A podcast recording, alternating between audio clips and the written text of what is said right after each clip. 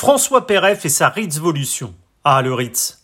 Un nom qui à lui seul résonne comme la parfaite symbolique du luxe, de l'excellence. L'hôtel parisien, qui a toujours refusé l'appellation de palace, trône majestueusement place Vendôme et peut, au-delà de sa sublime architecture, s'enorgueillir d'avoir vu défiler la quasi-totalité du Gotha mondial. De Coco Chanel à Ernest Hemingway, Marcel Proust ou Maria Callas, c'est une myriade d'étoiles dont aujourd'hui encore l'ombre plane sur des salons ou des suites qui portent leur nom contribuant largement à écrire les lettres de noblesse de ce haut lieu d'effervescence culturelle.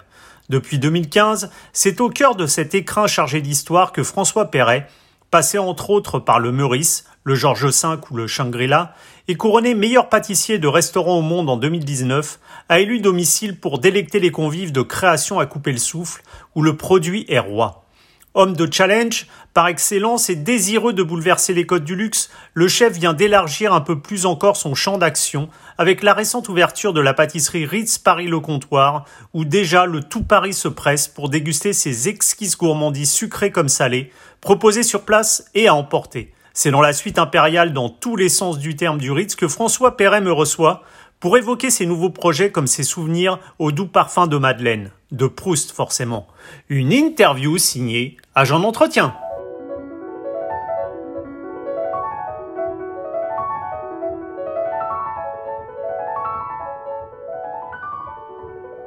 François Perret, bonjour. Bonjour. Alors on se retrouve euh, dans votre euh, maison, on va dire, dans votre fief, l'hôtel de Ritz. Alors on devait faire cette interview au départ euh, dans le salon Proust et on se retrouve dans cette magnifique suite impériale. Je voulais faire justement une, petite digression par rapport à, Proust et, votre conception de, la pâtisserie. Je voulais savoir si la pâtisserie, même si pour le meilleur pâtissier d'un restaurant au monde que, dont vous avez été élu en 2019, est-ce que ça doit rester justement quelque chose d'intimement lié à cet esprit de l'enfance, à, des allures de, Madeleine de Proust un peu, justement? Euh, je ne sais pas si ça reste intimement lié, mais en tout cas, c'est la conviction que je. Enfin, c'est. S'il y a bien une conviction que j'ai, c'est celle-ci. Donc euh, pour moi, c'est euh, évident. C'est forcément lié. Ouais. Et c'est quelque chose que vous essayez de retrouver vous-même dans, vos créations, c'est-à-dire des, des souvenirs d'enfance que vous pouvez avoir? Oui, je pense que quand on fait des gâteaux, effectivement, bah, pour faire plaisir, euh, il faut se faire plaisir. Donc euh, forcément, je me fais plaisir en faisant plaisir. Donc euh, c'est la boucle est bouclée, quoi. j'ai beaucoup de chance, je pense. voilà, et, ça plaît. Donc j'ai encore plus de, de chance puisque ça me donnera encore et ça me donne encore plus de possibilités de me faire plaisir. Hmm. On parlait de l'enfant, justement, l'enfant, c'est souvent ce, besoin d'être euh, d'être rassuré, d'être cajolé. Est-ce que, d'après vous, votre pâtisserie, est-ce que vous l'imaginez comme quelque chose de rassurant, une pâtisserie qui se voudrait rassurante, justement, pour ceux qui vont la déguster?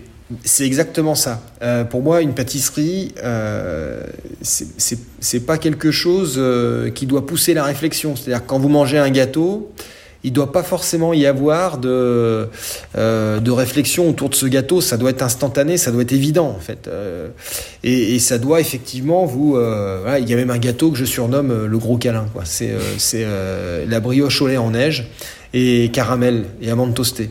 Alors je l'ai l'ai pas actuellement, mais c'est un gâteau qui va revenir et je l'appelle le gros câlin parce que c'est très léger, c'est criant de souvenirs, c'est un mélange d'un pain perdu, d'une flottante, on a le côté vanille, caramel, amande toastée, c'est vraiment un... Voilà, j'appelle ça un gros câlin. Et les gens qui le mangent, en général, euh, sont assez d'accord avec moi. Et vous, forcément, vous concevez des pâtisseries, mais quand vous dégustez une pâtisserie, c'est aussi ce que vous cherchez. Qu'est-ce que vous recherchez dans, le plaisir d'une pâtisserie avant tout Au-delà forcément du goût, euh, de la qualité intrinsèque de la pâtisserie et des produits utilisés? Ben, moi, je recherche, euh, oui, je recherche euh, ben, un petit peu l'étonnement, je recherche le goût, forcément, principalement le goût, en fait, de ce qu'on m'annonce. Et là, encore une fois, il y a peut-être une déformation professionnelle, c'est que du coup, je, je réfléchis encore plus, peut-être. Donc, euh, je suis pas quelqu'un qui va aller faire le tour des pâtisseries pour goûter tout ce qui se fait, en fait. Je dirais même que je reste dans ma bulle, complètement dans ma bulle. pour plusieurs raisons. J'ai envie d'être moi-même, et de ne pas être influencé par ce que je peux goûter ou voir. Alors, je peux pas dire que je reste aseptisé à la pâtisserie d'aujourd'hui, puisqu'avec les réseaux sociaux, ce serait difficile de l'être. Mmh. Donc, ce serait mentir déjà. Maintenant, je vais pas aller instantanément sur un profil pour aller voir ce qui se passe. Ça va apparaître dans le fil d'actualité. Je vais passer 5-6 images et puis je vais m'arrêter parce que j'ai vraiment envie de rester dans ma bulle créatrice et, dans mon univers en fait. Voilà. J'ai pas envie d'être, euh, voilà, j'ai envie d'être moi-même à 100%. Euh, j'ai envie que ma pâtisserie soit identifiée et identifiable et ne ressemble à aucune autre. Et quand on regarde la vitrine du, du comptoir, ou même les pâtisseries qu'on mm. fait dans les différents points de vente, on se rend quand même assez vite compte qu'elle ressemble à aucune autre. Et vous parliez justement de, de cette bulle que vous créez pour essayer de, de, de vous centrer sur vous-même, sur ce que vous savez faire, sur vos créations. Est-ce que justement l'inspiration... Euh, elle peut venir aussi d'autres euh, d'autres éléments, d'autres sens que le goût. Est-ce que par exemple euh, une balade en forêt peut vous inspirer? Est-ce qu'un film peut vous inspirer? Est-ce qu'une musique peut vous inspirer? Je ne sais pas si ça m'inspire directement, mais oui, ça m'inspire. Une balade peut m'inspirer. Il y a le côté méditation dans la balade. Alors après, je veux pas tout, euh, je, veux, veux pas, je, suis pas quelqu'un non plus qui fait de la méditation, mais mais il y a un côté. Euh, euh, voilà, euh, quand vous baladez avec vos enfants, quand, quand, vous regardez un petit peu ce qui se passe, quand vous restez. Je suis quelqu'un qui observe énormément en fait, donc euh, tout peut attirer mon, mon, regard. Quoi. Ça peut être bah, vos tatouages, ça peut être une bouche d'égout dans la rue par rapport au dessin qu'il va y avoir dessus, ça peut être un meuble, ça peut être beaucoup de choses en fait. Ça peut être le parquet. Parce que je pense qu'aujourd'hui, il y a la forme et puis il y a le goût quoi. Mm. Et, quand on assimile plusieurs formes et qu'on voit des nouveaux produits ou qu'on se laisse libre cours à, intégrer peut-être des produits plus inattendus, eh ben, l'association des deux peut nous emmener sur un dessert quoi. Donc euh, ouais, ma, création je la, je, la, je la, puise vraiment partout quoi. Alors avant cette interview en off, on parlait un peu justement de ce cadre magnifique de, de ce Ritz. Je crois que vous aviez euh, déjà postulé en 2002 pour, euh, pour le Ritz. Donc on peut dire que ce palace et vous, c'est un peu un, rêve de gosse quand même quelque part. Alors je vais vous reprendre cette maison et moi. Parce que justement, c'est un hôtel qui n'a a pas souhaité avoir l'accréditation Palace. Oui. Et je pense qu'ils ont bien fait. Parce que finalement, euh, voilà, c'est une maison à part, unique, et je pense qu'elle n'en a pas besoin. Et aujourd'hui, euh, moi, ce qui, ce qui m'a plu, effectivement, en 2002, j'ai postulé dans cette maison, et le chef de l'époque, qui s'appelait Eddie Benganem, hein, qui, est, toujours en activité d'ailleurs, hein, qui, est, au Trianon Palace à Versailles aujourd'hui, euh, m'avait dit bah non j'ai pas de place pour toi malheureusement euh, et euh, donc il m'avait envoyé il m'a dit va au Georges V qui recrute. Et ce qui est très drôle c'est qu'en 2014 euh, fin 2014 septembre 2014 le chef de cuisine donc euh, me contacte pour me demander si je veux l'accompagner dans cette aventure euh, euh, de l'ouverture du Ritz. Donc bon bah moi j'ai dit avec plaisir, hein, c'est pas quelque chose qui se refuse. Ça m'a hum, forcément un peu stressé hein, parce que c'était un, un, gros défi. L'ouverture était très attendue. Et, mais en même temps, j'ai pas trop réfléchi parce que, comme je le fais d'ailleurs assez souvent, je préfère réfléchir après qu'avant. Parce qu'en fait, si on réfléchit avant, on trouve toujours des milliards de choses pour nous empêcher de, de, de, bah, de se lancer dans de nouveaux projets. Quoi. Et, vous disiez justement là que vous réfléchissiez a posteriori. C'est la même chose dans vos créations, c'est-à-dire vous êtes un instinctif et puis vous voyez comment ça fonctionne Complètement. Ouais. C'est-à-dire que je, je suis pas quelqu'un qui va dessiner je suis pas quelqu'un qui va euh, prendre le crayon, la plume, dire voilà, je vois. Hein. Je suis plutôt quelqu'un, j'ai besoin d'avoir la matière dans les mains, j'ai plutôt mm. besoin d'essayer de la transformer en direct en fait pour voir ce que ça va donner. Faut que je goûte, faut que je teste, faut que je regarde. Mais je suis vraiment un manuel quoi. Euh, Côté artisanal de l'excellence. Exactement. Et j'ai besoin de ça. J'ai besoin de cette transformation, euh, quitte à aller dans l'échec total euh, certaines fois quoi. Alors, on, parlait des, souvenirs d'enfance. Je sais qu'il y a eu, par exemple, la, crème anglaise faite par votre papa ou le goût du gâteau mousseline de, votre grand-mère. Au-delà justement de ces, souvenirs d'enfance, est-ce qu'il y a eu à un moment un élément déclencheur euh, qui a fait que vous vous êtes dit euh, je veux être pâtissier et je veux me donner les, moyens justement d'être euh, le meilleur? Ce qui est très drôle, c'est que je me je me suis jamais dit que j'allais essayer d'être le meilleur en fait je me suis juste dit que j'allais essayer d'être moi-même. Et, c'est ce que j'essaye de continuer de faire aujourd'hui. Je, trouve que on sera jamais le meilleur en fait. On sera jamais. Euh, euh, il y a des passages dans la vie et ce qu'il faut, c'est c'est pas forcément arriver à avoir un titre. D'ailleurs, on l'a dit tout à l'heure, c'est le titre de meilleur pâtissier. Il est de 2019, donc là mm. on est déjà en 2021. Donc j'ai pas envie de m'arrêter à, ça. Pour moi, ça a été. Euh, ça a été un, booster, quoi. Ça a été une, une claque de motivation, quoi. Parce que euh, quand vous avez euh, vos pères qui vous donnent une récompense comme celle-ci, sans que forcément vous, vous y ayez ni pensé ni ni aller la chercher, Mhm. eh ben c'est magique quoi, parce que c'est ça veut dire qu'on est dans la bonne voie, ça veut dire qu'on quelque part que ce qu'on fait c'est euh, on est dans la dans la bonne direction. Donc euh, oui, ça ça m'a ça m'a motivé à poursuivre davantage. Après, qu'est-ce qui m'a donné envie de faire pâtisserie? Très clairement, c'est qu'aujourd'hui la pâtisserie pour moi c'est euh, toute votre vie, elle vous tourne autour quoi. Euh, dès votre plus jeune âge, c'est quelque chose qui vous tourne autour et c'est quelque chose qui qui suscite de l'intérêt et de l'émerveillement chez les gens. Je veux dire, euh, c'est ce qui va clôturer les plus grands événements de votre vie. euh, euh, C'est ce dont on va priver les enfants quand ils sont pas sages. C'est ce qui clôture un repas. C'est ce vers quoi on se tourne quand on a une baisse de morale. C'est ce vers quoi on se tourne quand on a un petit creux dans la journée. Et systématiquement, le sucre, il est là. Et pourtant, c'est c'est ce qu'on est sans arrêt en train de dire. Attention, c'est pas bien. C'est pas bien le sucre, c'est pas bien. C'est pas bien, mais on y retourne tous. Mhm. Parce que je pense qu'on en a besoin, quoi. On en a besoin de- avec, euh, avec euh, parcimonie, avec élégance, mais on en a besoin. Et euh, moi, j'en ai besoin, euh, peut-être même encore plus que les autres, quoi. Et vous disiez là justement, au-delà d'être le meilleur, ce que vous vouliez, c'était justement être vous-même. Est-ce que vous pensez que qu'en mangeant une pâtisserie euh, de François Perret, on, on perce un peu les mystères de, de, de ce que vous êtes, de votre personnalité Ah, Est-ce que votre personnalité elle- elle transparaît justement dans vos pâtisseries Ouais, là je pense, ouais. Hmm Ouais, je pense. Je pense que le, le, le côté euh, fragilité des textures, une- une- une- des, des produits que je veux euh, être euh, esthétiquement beaux, mais que je veux absolument esthétique, enfin gustativement bon, parce qu'en fait, je pense qu'aujourd'hui, euh, euh, une belle personne, ça veut rien dire euh, physiquement, quoi. On s'en fout. Qu'est-ce que, qu'est-ce que, qu'est-ce que le beau, qu'est-ce que pas. Par contre, une belle personne intérieurement, c'est important, quoi. Et je pense qu'un gâteau, c'est pareil. Et je pense qu'un gâteau, ça doit être beau visuellement, mais ça, ça doit absolument être bon, quoi. C'est quand même pour ça que, que, que c'est fait un gâteau. Et donc j'aime bien ce côté, euh, ouais, euh, cette tendresse qu'il peut y avoir dans un gâteau, quoi. Ouais. Ça, c'est quelque chose qui est hyper important pour moi. Ouais. et qui vous correspond. Je pense, ouais. Alors, on le disait, le, le Ritz euh, où vous officiez donc depuis euh, 2015, c'est c'est un restaurant étoilé, c'est un bar, c'est une brasserie, c'est un salon de thé, et puis euh, tout dernièrement, c'est donc l'ouverture du- de la pâtisserie euh, Ritz Paris euh, Comptoir Mhm. que- qu'on vient, vient de voir et visiter ensemble. Est-ce que vous avez un don euh, d'ubiquité, euh, François Perret, ou est-ce que justement, euh, est-ce qu'il faut là une organisation euh, millimétrée à la seconde pour pouvoir justement euh, s'occuper de tout ça en, en un seul homme? Non, je pense que déjà, il faut, euh, euh, il faut une équipe formidable. C'est une certitude. Il faut des gens qui vous suivent et qui acceptent euh, que vous soyez pas derrière eux tout le temps. Il faut des gens qui vous suivent et qui comprennent euh, que ne pas être avec eux, euh, c'est quelque part comme ça qu'on avancera et qu'on ira vers des nouveautés, vers, vers de nouveaux projets, vers une satisfaction client. Aujourd'hui, euh, moi, je suis là dans la réflexion euh, et dans les tests de ce qui sera demain, mais je suis pas là dans le quotidien, quoi.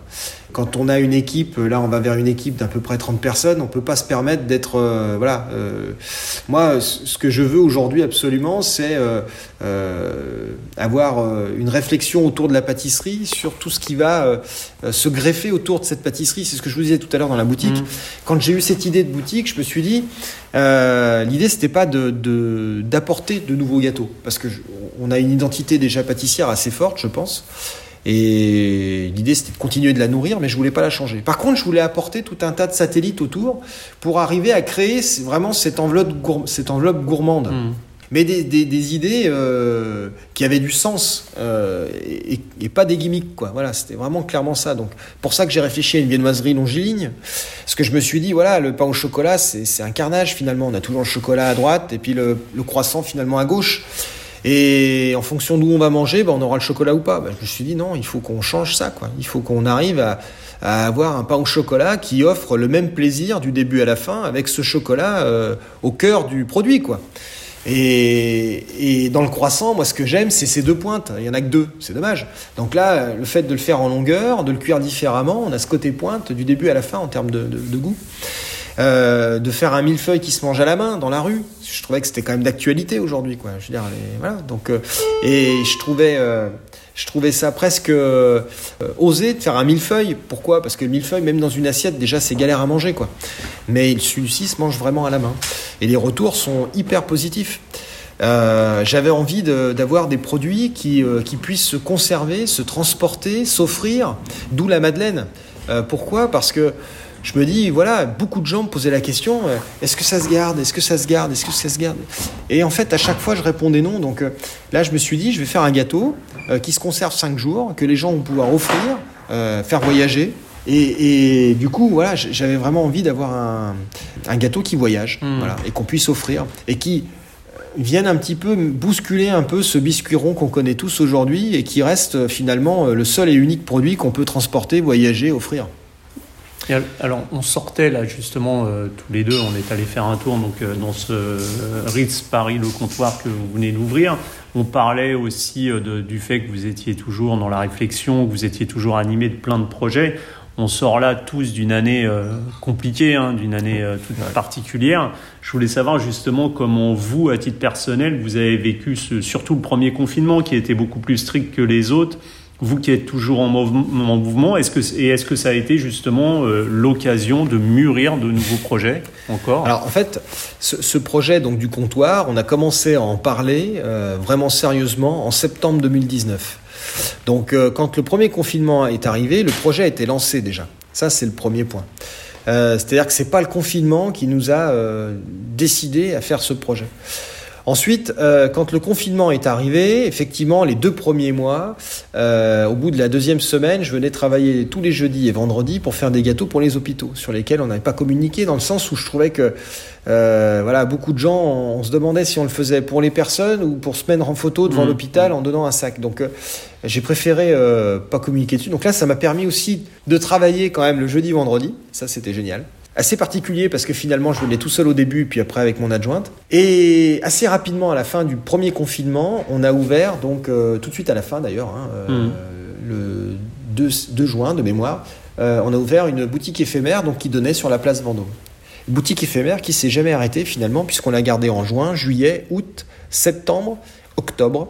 On l'a fermée en novembre, et puis euh, on l'a rouverte en décembre. Donc euh, en fait, j'ai continuellement travaillé avec la seule différence, c'est que j'ai pu être à la maison à 20h, puisqu'on n'avait plus les services du soir, et que ça me permettait donc de coucher mes enfants tous les soirs. Et ça, j'avoue que j'ai plutôt bien vécu ce moment, euh, parce que j'ai un fils qui a 2 ans, euh, qui va sur ses 3 ans, et une fille qui a 6 ans, qui va sur ses 7 ans. Donc voilà, moi j'ai plutôt bien vécu cette période. Voilà. C'est pas une période qui m'a stressé, c'est une période qui m'a qui m'a permis de m'émanciper davantage et de vraiment mettre à plat toutes ces idées, toutes ces grosses idées. Et parce que je trouve que c'est vraiment des idées novatrices. Euh, voilà, un sandwich en longueur, créer un moule pour euh, euh, justement inverser cette tendance de, de, trop de pain dans un sandwich. finalement, ça semble évident quand on le voit, mais il fallait le faire. Mmh. La viennoiserie en longueur, ça semble évident quand on le voit, mais il fallait le faire, il fallait y penser, il fallait le faire. La boisson pâtissière, faire un gâteau liquide, Pareil, je pense qu'il fallait le faire, il fallait y penser. Et aujourd'hui, toutes les idées les plus évidentes sont souvent celles qui mettent le plus longtemps à arriver, quoi. Et à mûrir. Mmh. Parce que finalement, elles sont là, elles sont devant notre nez. Et, c'est tellement difficile de, se dire, voilà, on va, on va changer un sandwich. Un sandwich, euh, réinventer un sandwich, euh, fallait, fallait, fallait, fallait oser, je pense. Et puis modifier euh, la viennaserie, la forme du croissant, je dirais qu'il fallait oser aussi, quoi. Donc oui, c'est une période qui m'a permis de, réfléchir à tout ça, oui, aux madeleines, euh, à tous ces gros axes euh, produits qu'on a, qu'on a mis en place, qui nous ont demandé beaucoup de temps. Alors nous, on voit euh, personne publique, etc. Et vous évoquez justement le confinement, la joie de pouvoir coucher vos enfants, etc. Exactement.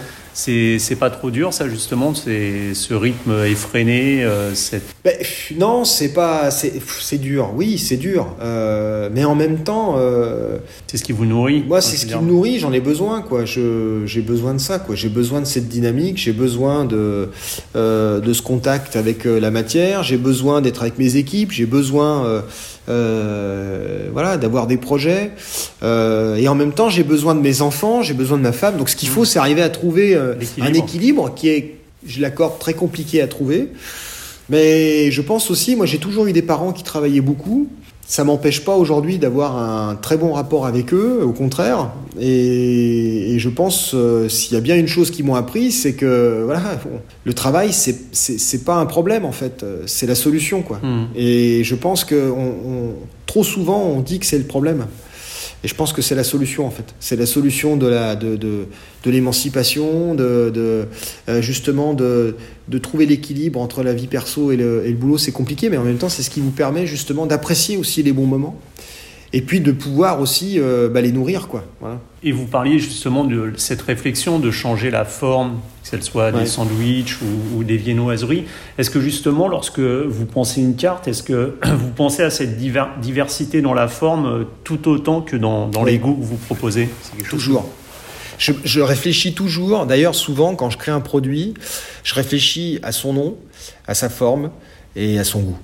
Parce que je trouve que les trois sont liés en fait. Quand euh, par exemple, voilà, le, on revient sur la, on peut aller sur l'entremets madeleine. L'entremets madeleine, pour moi, la madeleine, il y a du miel, donc j'ai du miel. Et puis euh, forme de madeleine, donc euh, là j'ai tout. J'ai, normalement, voilà, on est dans le thème, quoi. Mais on pourrait parler de la brioche au lait en neige. Voilà, c'est l'appellation donne la solution quelque part, mmh. et elle dit déjà ce qui va se passer. brioche au lait en neige. Je trouve que ça. J'ai un autre gâteau qui s'appelle le riz de soleil. Euh, bon bah c'était pour pas dire riz mais euh, ça, ça, parle quand même hmm. bien donc j'aime bien avoir des appellations qui soient cohérentes avec euh, les produits et par exemple dans les restaurants gastronomiques mes, mes, mes, mes noms de desserts sont tout simplement les intitulés du produit qui sera travaillé et qui sera le roi du dessert euh, mes desserts s'appellent la fraise, le miel, le chocolat, tout simplement parce qu'en fait ces appellations à rallonge euh, euh, qui vous font rêver mais qui, euh, qui vous rendent encore plus déceptif quand vous goûtez le dessert parce que finalement on a mis en exergue le chocolat et puis quand vous voyez arriver l'assiette vous avez une petite...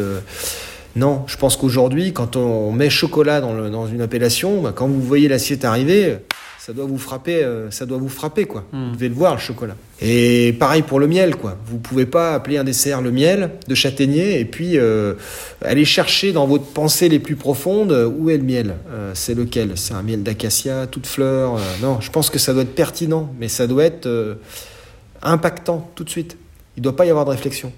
Et ça, c'est ce que j'essaie de faire. Et alors justement, vous évoquiez les, produits qui sont quand même euh, l'essentiel de, vos créations, puisque sans un bon produit, c'est quand même compliqué de, faire euh, une, belle création.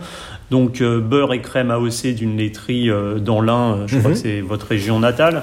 Vanille de Madagascar, vous évoquiez le miel, miel de Bourgogne ou fraises de pleine terre. Justement, comment vous choisissez les producteurs avec, avec lesquels vous travaillez? Est-ce que c'est là dans une relation qui dépasse le simple cadre professionnel et qu'on est vraiment dans, dans une relation de confiance? Oui, alors il y a le côté relation de confiance. Aujourd'hui, forcément, on va en chercher.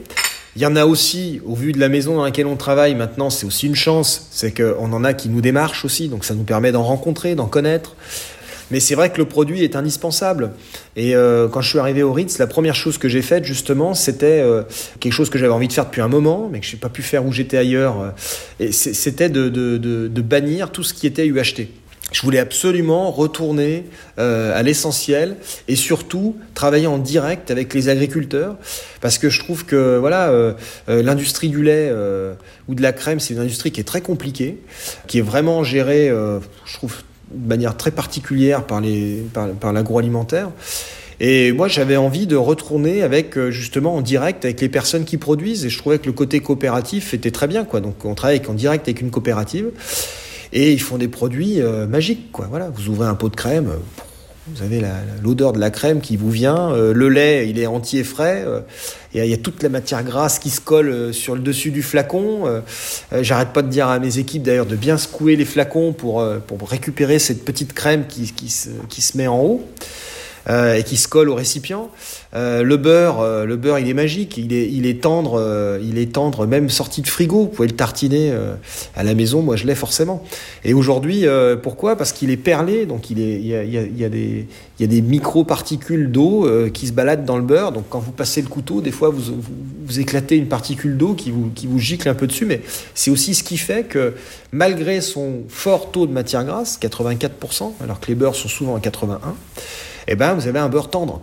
Alors qu'aujourd'hui, on vous fait croire qu'en fait, pour avoir des beurre 30, il faut avoir des taux de matière grasse euh, moins forts et puis beaucoup d'eau dedans. C'est faux. C'est juste que bah, il faut que le savoir-faire soit là et puis qu'on respecte le produit. Quoi. Et euh, on, on évoquait tout à l'heure, vous me disiez le sucre, euh, c'est vrai, le sucre c'est rassurant, c'est mmh. ce que cherchent les enfants et en même temps, le sucre aujourd'hui, on voit bien dans notre société, on est dans le, le moins gras, le moins sucré, le moins salé.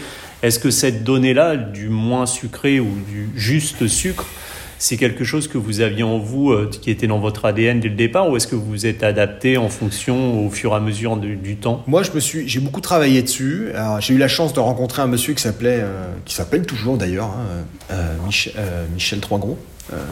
C'était mon premier chef de cuisine en tant que chef pâtissier. Et j'ai fait un gros travail là-dessus et et j'ai commencé à parler de juste sucre. Parce qu'en fait, je pense que la clé aujourd'hui, c'est pas de bannir le sucre, c'est de, c'est de bien le doser. Moi, le sucre, j'adore ça, je pourrais pas m'en passer. Quand j'entends des, des, des, confrères, euh, certains confrères dire euh, j'aime pas le sucre, ou alors il en faut moins, j'ai entendu tout et n'importe quoi. J'ai on est pâtissier. C'est, c'est, c'est, comme si on enlevait le scalpel au, au chirurgien, quoi. Mmh. Je pense que c'est pas possible, quoi. C'est, c'est, c'est, c'est notre vie, quoi. C'est notre boulot. Donc je pense qu'il faut juste peut-être qu'on se dise, euh, voilà, euh, le sucre, il est là pour quoi? Le sucre, il est là pour sublimer quelque chose. Il est là pour révéler les saveurs. C'est un exhausteur de goût. Il n'est pas là pour prendre la place du produit. Donc déjà, commençons par l'équilibrer, par l'amener avec parcimonie, par l'amener euh, intelligemment, en essayant de peut-être euh, jouer avec l'acidité, l'amertume, pour, euh, pour peut-être finalement écrire une partition plus, mm. plus délicate et plus, plus équilibrée. Quoi. Voilà. Et c'est ce que j'essaye de faire. Notamment, le, le, miel que je préfère travailler, c'est le miel de châtaignier. Pourquoi? Parce que le miel, c'est un produit qui a euh, un pouvoir sucrant supérieur au sucre. Le sucre est à 100%, le miel est à 150% de pouvoir sucrant. Donc si vous commencez à faire un gâteau avec un miel d'acacia, un miel de toute fleur ou des miels finalement euh, pas très identifiables en termes de goût, bon bah vous allez avoir un produit qui est très sucré parce que si vous voulez sentir le miel, vous allez être obligé d'y aller quoi. Par contre, si vous passez sur des miels avec du caractère, euh, tels des miels de châtaignier, des miels de bruyère, euh, bon bah des, miels de montagne, là vous allez commencer à avoir des choses déjà beaucoup plus parfumées et donc vous allez ressentir le miel plutôt sa saveur euh, plutôt que son côté sucrant quoi. Mmh. Et donc euh, et en plus il y a une amertume donc ça vous permet de contrebalancer un petit peu euh, et de jouer avec en fait. Moi ce que je, joue avec en fait, je joue avec le sucre. Mon idée c'est ça, c'est je joue avec avec le sucre continuellement pour essayer de faire en sorte que il y a des endroits où je ne peux pas m'en passer. C'est-à-dire que vous allez faire une meringue, très clairement si vous enlevez du sucre, hein, vous aurez jamais la meringue quoi. Euh, mais il y a des produits dans lesquels vous pouvez l'enlever. Donc euh, si on prend l'exemple de ma madeleine, le cœur du miel de châtaignier est au cœur du produit. Donc ça, c'est le cœur est très sucré. J'ai décidé de, de le travailler avec une crème fouettée, donc sans sucre, et avec un biscuit de Savoie et des amandes toastées, de manière à avoir justement ce côté un peu torréfié, et un biscuit qui est pratiquement euh, avec moins de sucre. Et finalement, quand vous mangez l'ensemble, bon bah le sucre il est au cœur du produit et il vient assaisonner l'ensemble du dessert. Et je pense que c'est ça en fait la solution. C'est pas de bannir le sucre. Quoi. Je pense que la solution c'est de jouer avec et puis de, faire en sorte qu'il bah, que ce soit plus le, la star du gâteau. Quoi. Et vous disiez tout à l'heure que justement, euh, parfois on retrouve dans des, alors, dans des restaurants étoilés, euh, en dessert, euh, des desserts avec des noms abracadabrantesques, très longs, et parfois on est un peu déçu de ce qu'on a dans l'assiette. Est-ce que vous, justement, ce qui vous plaît, c'est de voir un dessert gourmand où, par exemple, la personne en fin de repas va se dire je vais jamais pouvoir manger ça. Et puis en fait, euh, que la légèreté fait qu'elle va la dévorer. Et... C'est ça. Alors en fait, l'idée, euh, Bon, ça nous est tous arrivé, je pense, d'avoir un dessert, euh, ou même un plat hein, d'ailleurs, hein, qui arrive sur table, euh, où l'appellation vous avait fait rêver, et que vous vous disiez, euh, vous faisiez une, une, joie de cette appellation, et vous voyez arriver le truc, et vous dites, mais c'est pas du tout en rapport avec ce que j'ai commandé, quoi. Limite, vous vous demandez si le serveur a pas fait une, une bêtise. Mmh. Pourquoi? Parce que je pense que des fois, on essaie de faire rêver avec une appellation, mais c'est le pire, quoi, en fait. C'est l'appellation, elle est juste là pour expliquer ce qu'on va manger. Donc euh, elle doit être claire, elle doit être précise. Et c'est vrai que du coup, moi j'appelle mes desserts euh, le miel, la fraise, le chocolat, euh, la rhubarbe, parce que c'est le produit que je mettrai en, que je sublimerai dans le dessert. Et ce sera le produit phare du dessert. Donc si je dis la rhubarbe, il y aura au moins 60% de rhubarbe dans le dessert, minimum. si je dis le miel, pareil. et ce que j'ai trouvé d'ailleurs pour, pour le miel, c'est que je l'amène carrément pur. C'est-à-dire que je trouvais très culotté finalement d'arriver, de voir arriver un dessert et de voir le serveur qui vous dise euh, euh, bougez pas, je vais vous mettre le miel. Et là, vous avez le pot de miel, la cuillère à miel, et vous avez le serveur qui vient vous mettre le miel sur le dessert. Là, vous êtes dans le thème. Hmm. Pareil, j'ai fait un dessert à la fraise, la fraise au sucre. Et l'idée, c'était de rajouter le sucre devant le client. En fait, l'idée, c'est presque de, de, jouer avec le sucre, c'est ce que je disais tout à l'heure, hein. mais à un tel point que euh, on va se permettre cette arrogance de dire euh, je, vais vous en, je, je vais vous mettre du sucre sur le dessert.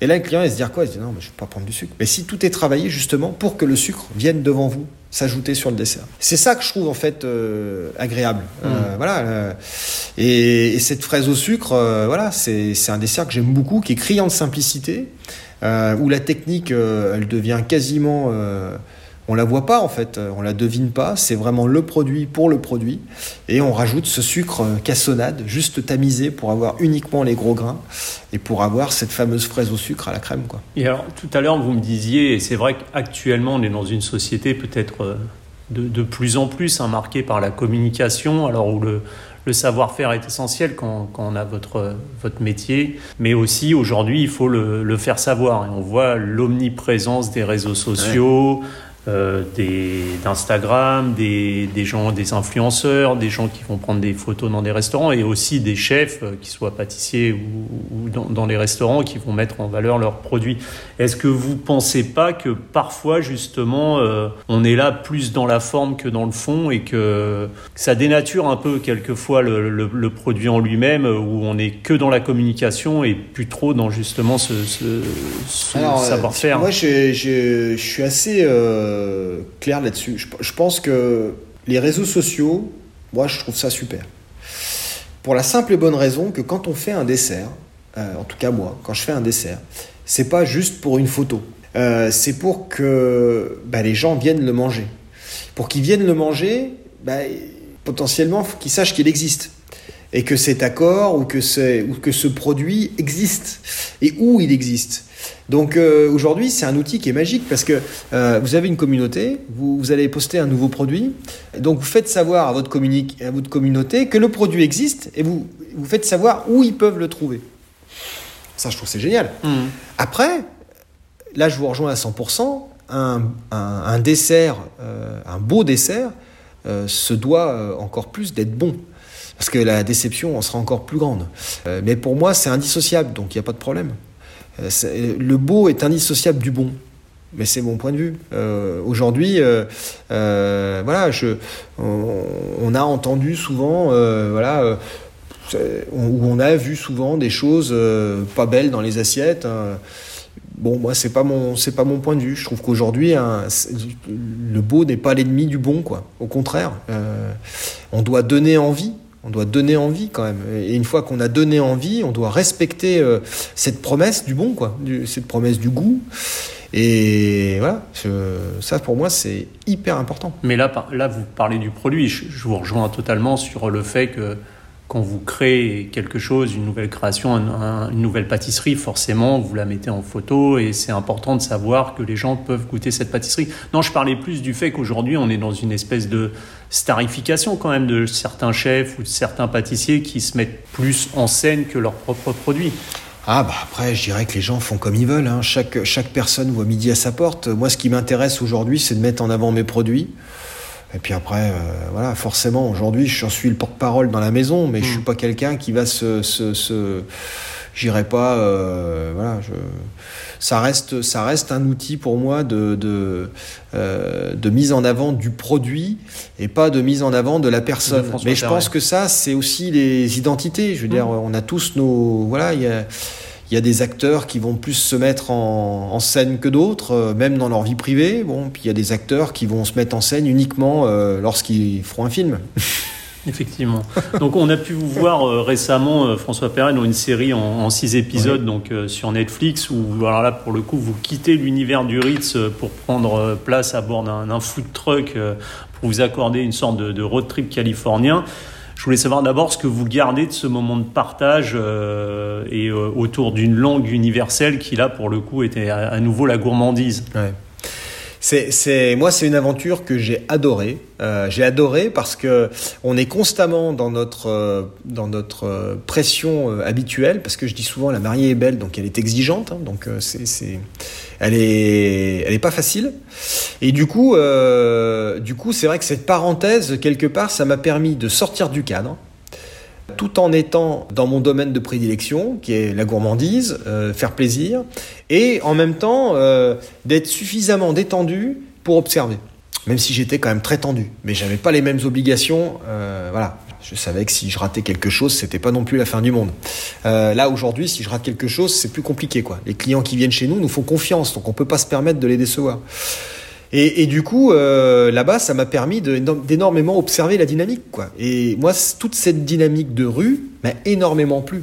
Ça m'a, même, euh, ça a été presque une révélation pour moi, parce que je, me suis dit que finalement, euh, on pouvait faire du très très bon, sorti de l'argenterie et de la porcelaine, quoi. Et que le, le contenant finalement n'était pas révélateur de qualité, quoi.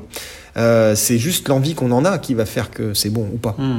Et, et, donc, euh, quand on a eu ce projet de, de pâtisserie, j'ai pris un malin plaisir, effectivement, à, à travailler dans cette dynamique-là, d'où le millefeuille à manger à la main, d'où euh, cet attachement à faire un, un sandwich, euh, je dirais, pâtissier, euh, réfléchi.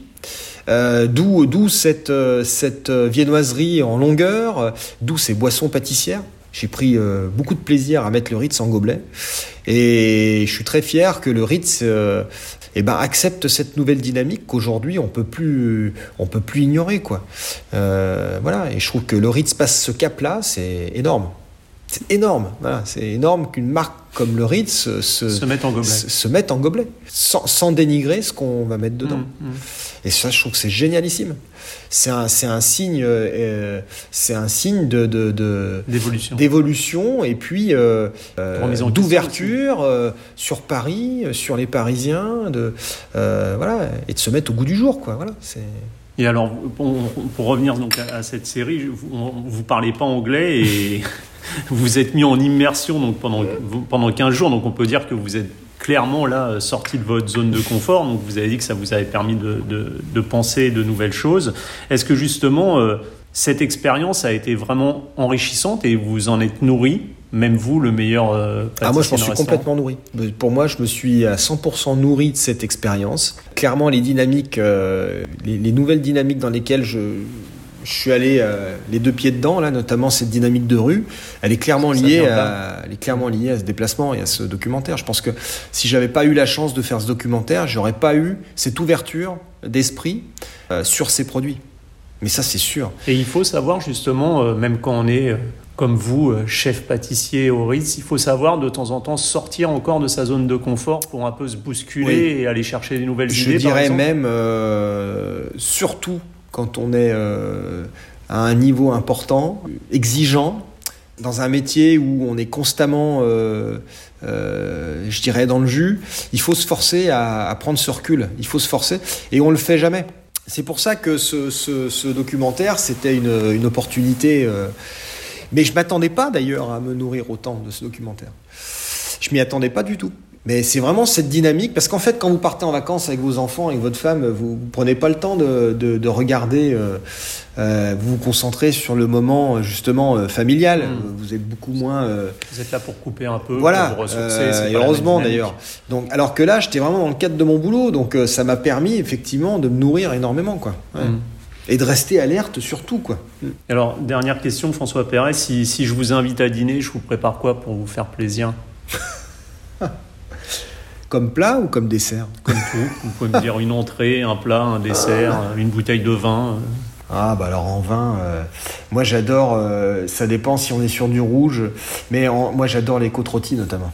Voilà, ça c'est mon vin. Euh. Vous savez, quand je vous dis tout à l'heure que j'aime bien les choses qui, est, qui, ont du caractère, qui se authentique, euh, authentique euh, la côte rôtie pour moi, le syrah, c'est mmh. magique quoi, parce que vous savez vraiment des vins de caractère. Donc voilà, c'est les vins, vous allez les boire. Et, il y aura toute une, une, évolution en bouche, il y aura une longueur, euh, euh, voilà, c'est magnifique quoi. Alors qu'il y en a plusieurs, hein. il, y a, il, y a, ceux qui sont connus, puis ceux qui sont un peu moins connus, mais bon, vous avez le domaine Jamais, vous avez la euh, Montez, vous avez Euh, vous en avez plein, quoi. C'est, euh, et ça, c'est vraiment des produits que j'adore, très clairement. Bon, bah, je trouverai pour le plat et puis je, me, je mets une bouteille. Et après, pour le plat, euh, le plat, moi j'aime encore bien une côte de bœuf, ou alors j'aime encore bien. j'ai un gros penchant pour la raclette. Ah, Ouais. Ça, bon. oui, Ou la fondue. on comprend. bon, bah, François C'est pas très light. Non, mais bon. Et en, en dessert, euh, si je devais, si je devais parler d'un dessert, bah, une crème anglaise, hein, une crème anglaise, un cake marbré, euh, euh, voilà, ou un flan, ou ou aussi c'est pas ça, un produit très très léger, quoi. Voilà. Moi, ce que ce que le souvenir de la pâtisserie que j'ai finalement, c'est euh, les gâteaux que vous faisait votre grand-mère. Je sais pas vous, mais en tout cas moi, c'était ça. C'était des gâteaux avec une crème pâtissière, une ganache très légère, un gâteau moelleux, euh, mousseline ou Savoie ou euh, ou une génoise, mais il n'y avait pas ces textures dans les gâteaux. Il n'y avait pas ces croustillants, il n'y Mm. avait pas, c'est venu après tout ça. Il n'y avait pas ça. Euh, et c'est pour ça que j'essaye d'avoir des gâteaux très moelleux, très légers, parce que moi, c'est, c'est, pour moi, c'est, c'est, c'est l'idée que je me fais euh, d'un gâteau, quoi. Voilà. C'est peut-être le souvenir que j'en ai. Bon, je passe en cuisine et puis je vais vous préparer tout ça. Ok, ben j'attends. Ok. Je vous donnerai la date. François Perret, merci beaucoup pour Merci cette à vous. interview. Avec À plaisir. bientôt. À bientôt. Au revoir. Au revoir.